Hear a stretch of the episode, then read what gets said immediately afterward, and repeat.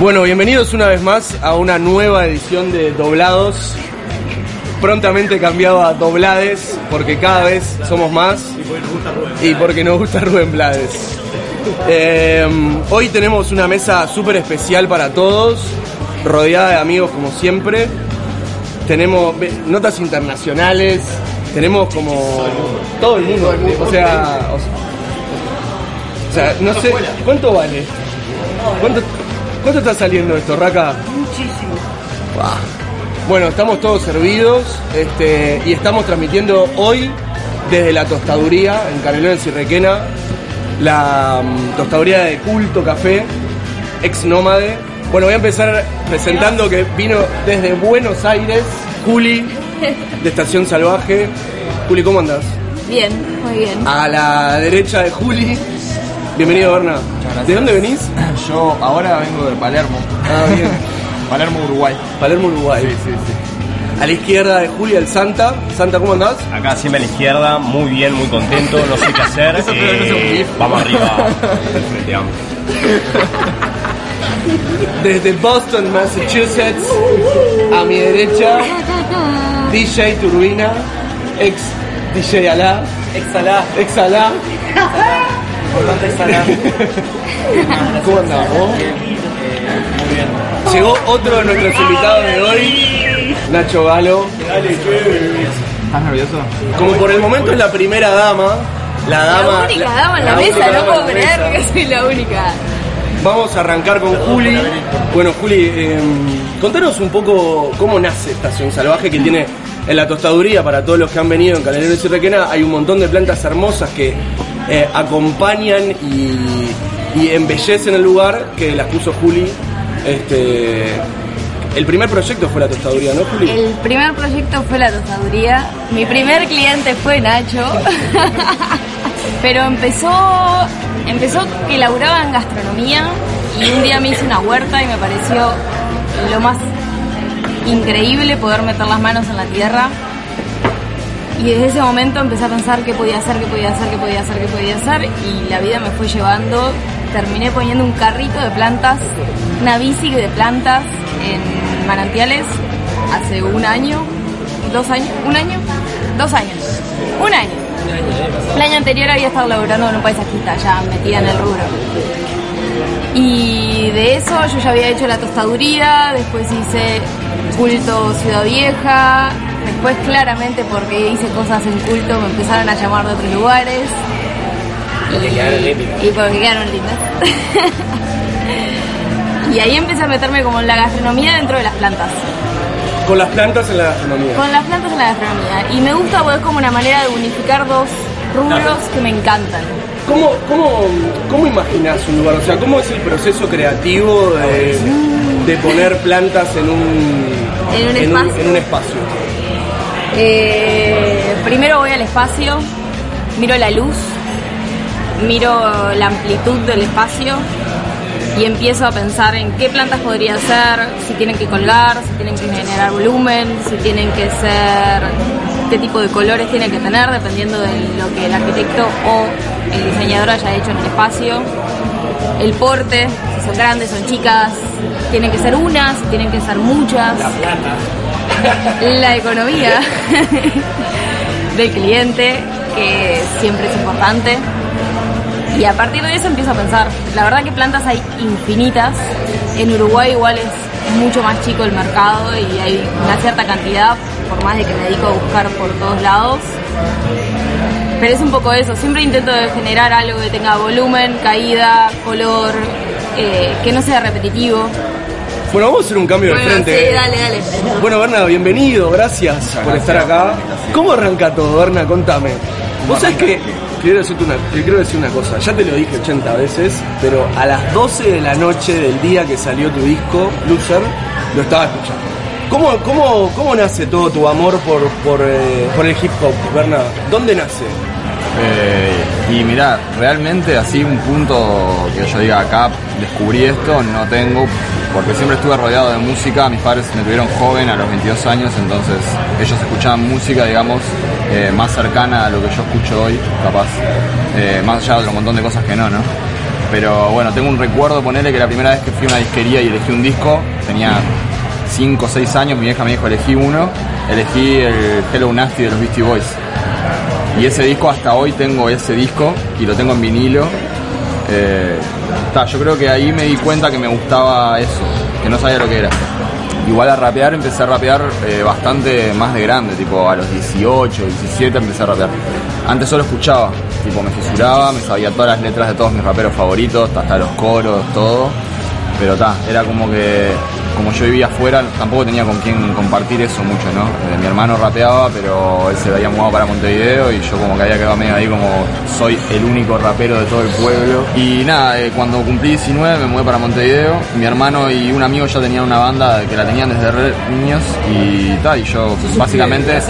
Sí, abundante. De plazoleta, la plaza era como, ta, la plazoleta es más chiquita, eh, más alejada. Eh, nada, y ahí nada, me sumé a ellos y ellos no, como que grababan cosas, viste, pero no sacaban nada y yo como que me sumé con iniciativa como para grabar un disco y sacamos dos discos de esa banda que se llamaba FDO, Faltas de Ortografía. Eh, mi hermano era disléxico y el otro pibe también, por ahí venía la mano. Eh, y bueno, ta, ellos, mi hermano era productor, era el que hacía los beats y todo, mi hermano es tres años más chico que yo. Y nada, y en un momento yo empecé a producir también y bueno, vueltas de la vida, a veces no muy buenas, se separó la banda y ahí nada, yo ya había, ya hacía unos años que estaba en contacto con Lassi, con JT, con H, eh, y ahí de- la semana que se separa FDO me llaman para invitarme a tocar con FDO en un show y les dije, pa, no, mirá, no estaría siendo posible. Pero tengo unos amigos que podemos armar algo. Y tal, y ese fue el primer toque del Maxim.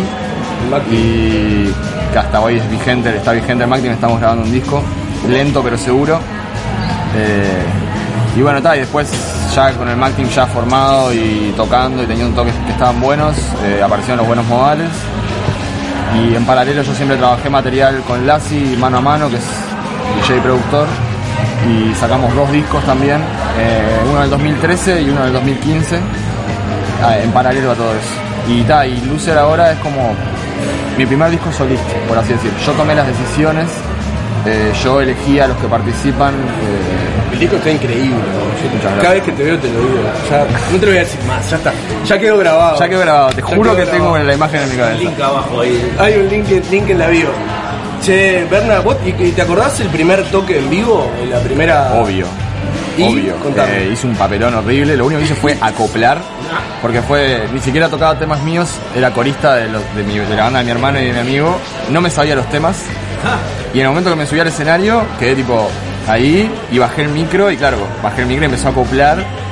Y ta, eh, fue bastante patético el primer toque. Era un chiflido, cantaba chiflido. Y mi segundo toque fue en Florencio Sánchez, que ese estuvo bueno, porque fue el primer toque que rapeé y ya era en un teatro grande porque era, se hacía, en Florencio Sánchez todos los años se hacía un evento de rap eh, solo con bandas uruguayas que estaba muy bueno, que nadie hacía eso. Eh, y era bastante grande y nos invitaron a tocar y tocamos en un horario bastante interesante. Y ahí el problema fue que tomamos mucho alcohol antes de tocar. Entonces no me acuerdo de mucho, pero me acuerdo que estuvo bueno. Y ahora, y actualmente, ¿qué, qué nos recomendás para escuchar de hip hop? De rap. Te voy a corregir ahí, ¿sabes? Bien, por favor, enseñame porque Porque yo el soy hip hop es la cultura entera que engloba el graffiti, el breakdance, el DJ, el rapero. El rap es la música de esa cultura. Vos cuando decís hip hop estás hablando de toda la cultura, de los bailarines, de los grafiteros. Cuando decís rap estás hablando solo de la música.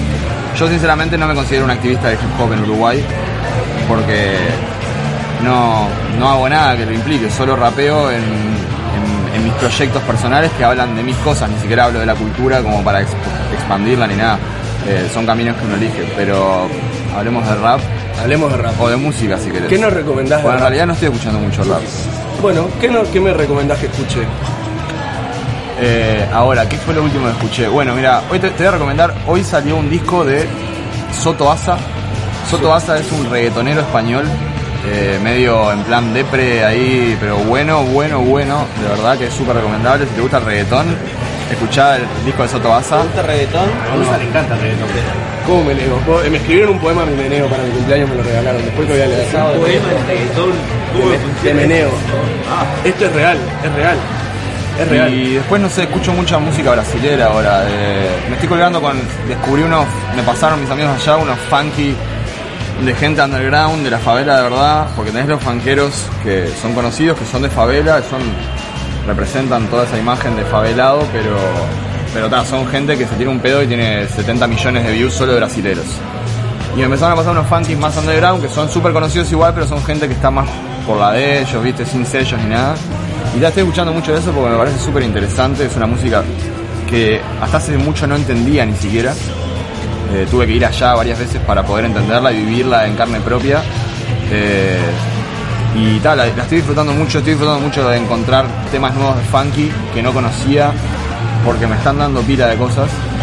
Eh, y tal, escucho también mucho, yo que sé, Tom Jobim es una fija, siempre estoy, o sea, siempre Tom Jobim, siempre, Paul Desmond.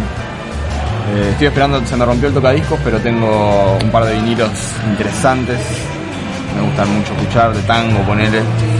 Trato de, trato de no escuchar solo rap porque yo me doy cuenta que los raperos que solo escuchan rap rapean todos igual. Es imposible, es involuntario, no es que o sea, no es porque diga "Ah, voy a rapear como este, sino que si vos todo el tiempo estás escuchando raperos, hay algo que se va a empezar a repetir. Y si vos no te nutrís de otros estilos de música que o hayan venido antes o, te- o estén dándote algo nuevo, porque al fin y al cabo es eso, si vos te nutrís siempre de lo mismo, vas a hacer siempre lo mismo.